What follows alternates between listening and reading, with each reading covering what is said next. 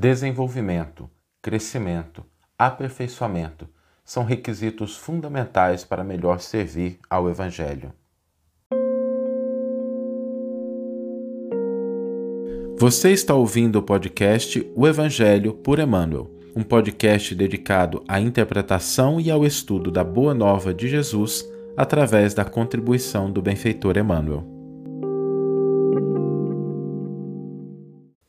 Todos nós podemos ser úteis ao Evangelho, à causa do Cristo, ao bem, em última instância, né, a lei divina que nos envolve a todos, no ponto em que nós estamos. Todos nós podemos, sem dúvida nenhuma. Né? Cada um de nós, independente de posição, independente de status, independente de recursos, nós podemos ser úteis.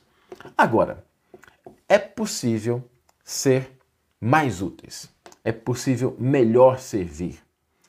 E para que isso aconteça, é essencial, é fundamental que nós nos coloquemos na posição de aprender, de nos desenvolver, de nos aperfeiçoar.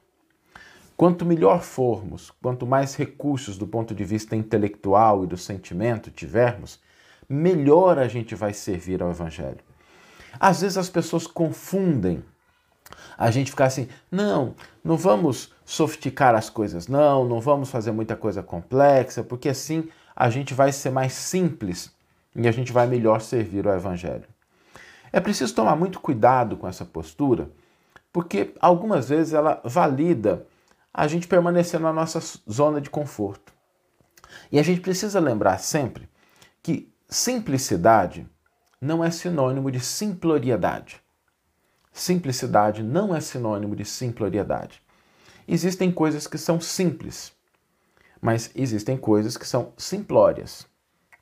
Quando a gente fala da simplicidade, a gente pode entender, por exemplo, que para um artista tocando uma peça, aquilo pode ser simples para ele, porque ele já estudou, ele já se aperfeiçoou, ele já dedicou tempo, então aquilo se torna simples. Então, simplicidade, acessível.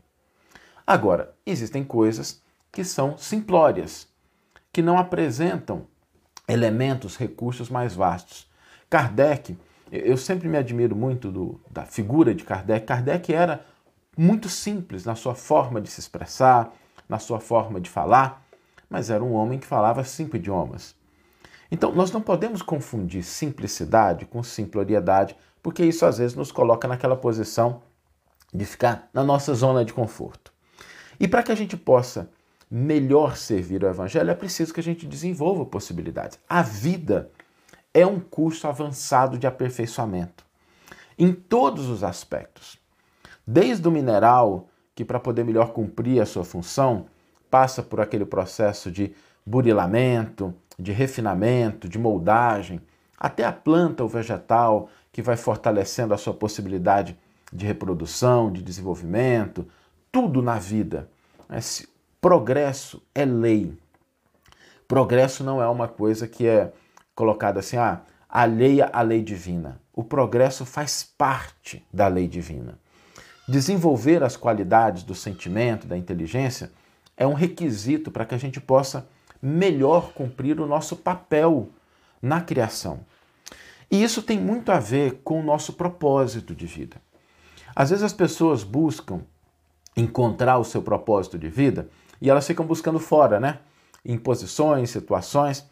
Quando, se nós olharmos para aquilo que nós gostamos de fazer, para aquilo que a gente sente prazer em se aperfeiçoar, aquilo que a gente tem desejo de melhorar, nós vamos encontrar muitas vezes nesses elementos aquilo que diz respeito ao nosso propósito.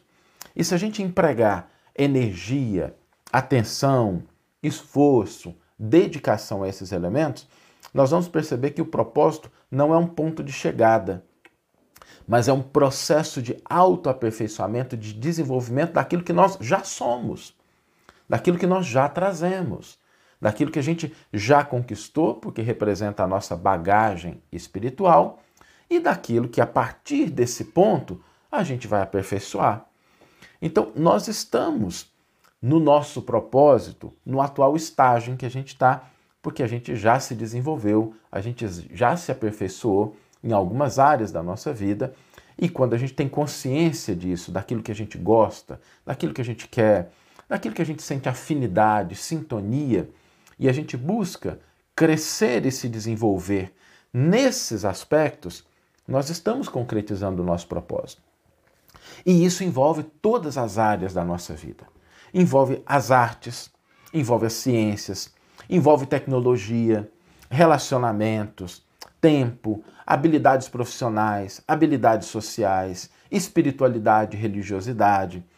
Porque quando a gente desenvolve essas capacidades, Deus pode nos colocar nas circunstâncias em que a gente cumpra o nosso papel na criação e a gente concretize o nosso propósito.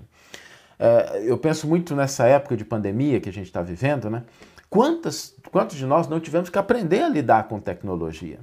Aprender a lidar com o Facebook, com o Instagram, com o YouTube, divulgar, falar alguma coisa, fazer postagem. Isso é aperfeiçoamento. E na medida em que a gente vai aprendendo a lidar com essas coisas, a gente vai se tornando mais útil à obra do Criador. Então, para que a gente se torne mais útil à obra de Deus, nós precisamos nos aperfeiçoar, nos desenvolver. E é importante nesse processo a gente olhar para o que nós somos, para o que a gente gosta. Ah, a gente gosta de cozinhar, eu vou aprender a cozinhar, mas Saulo, o que, que isso tem a ver? Vai que um dia a gente está numa instituição, no movimento de caridade, de fraternidade, e alguém precisa de um cozinheiro, precisa de uma cozinheira, precisa de alguém que saiba manejar ali os alimentos e a gente pode ser útil. Vai que a gente começa, né? Olha, eu gosto de música, e aí de repente a gente está numa roda de crianças e a gente consegue ali ser útil. Tudo aquilo que a gente aprende, tudo aquilo que a gente conquista no campo da inteligência, do sentimento, se tornam recursos que a divindade, cedo ou tarde, pode utilizar para que nós sejamos úteis ao próximo para que a gente colabore, para que a gente coopere. Por isso, essa preocupação, essa ênfase em nos desenvolver, nos aperfeiçoar, é fundamental, é essencial para que a gente também possa cooperar com a obra divina. Todos nós temos um papel na criação, papéis diferentes, distintos, ainda bem que é assim, porque se o mundo fosse feito só de engenheiros, ou só de médicos, ou só de artistas, a gente não teria condição de ter a nossa sociedade, Cada um tem o seu pendor, o seu desejo, a sua facilidade, e isso é um sinal muito importante para a gente poder caminhar na direção do nosso propósito. Imaginemos, por exemplo, se nós não tivéssemos os profissionais da área de saúde que dedicaram tempo para o seu aperfeiçoamento, para o seu crescimento, para o seu estudo, como é que a gente teria os hospitais que podem nos atender? É, ninguém gostaria de fazer uma cirurgia com uma pessoa que tem muita boa vontade, muita fraternidade, mas que não tem nenhuma experiência no uso do bisturi. É, a gente não, não gostaria de fazer uma cirurgia com uma pessoa que não tivesse isso. Então, por isso que é importante a gente ter em mente que o Evangelho, a obra divina, a revelação, não se coadunam com paralisação, com estagnação no campo do desenvolvimento. É preciso que a gente cresça e isso precisa ser algo gostoso, precisa ser algo prazeroso, algo que a gente gosta normalmente. Aquilo que a gente gosta de fazer está relacionado ao nosso propósito. O problema surge quando a gente começa a comparar as coisas. Ah, mas Fulano, ele fala bem, ou ele toca bem, ou ele escreve bem, ou ele tem outra habilidade, né?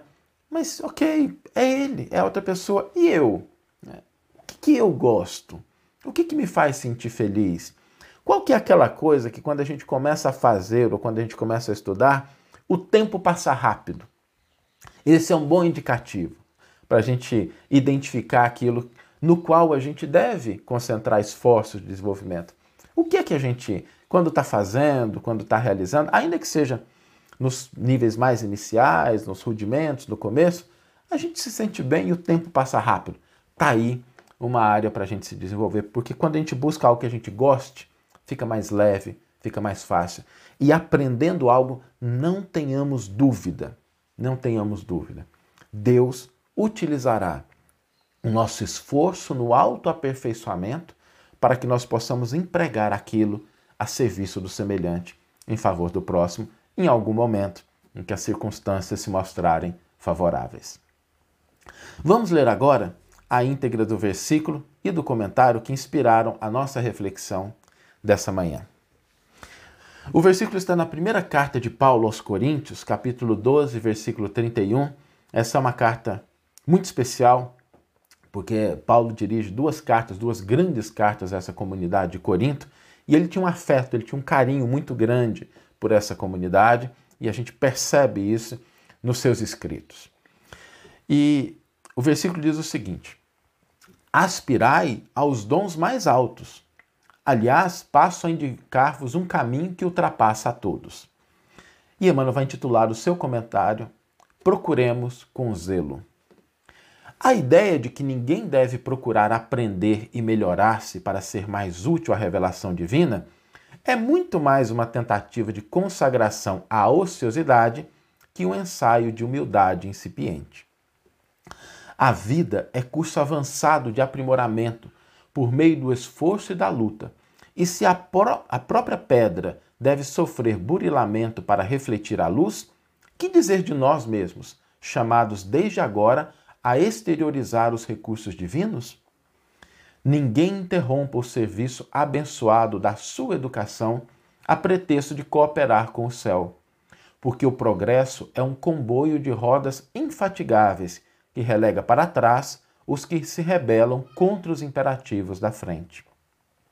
É indispensável avançar com a melhoria consequente de tudo o que nos rodeia. E o Evangelho não endossa qualquer atitude de expectativa displicente. A palavra de Paulo é demasiado significativa. Dirigindo-se aos Coríntios, o apóstolo da gentilidade exorta-os a procurarem com fervor os melhores dons. É imprescindível nos disponhamos a adquirir as qualidades mais nobres de inteligência e coração, sublimando a individualidade imperecível. Cultura e santificação, por meio do trabalho e da fraternidade, constituem dever para todas as criaturas. Autoaperfeiçoamento é obrigação comum.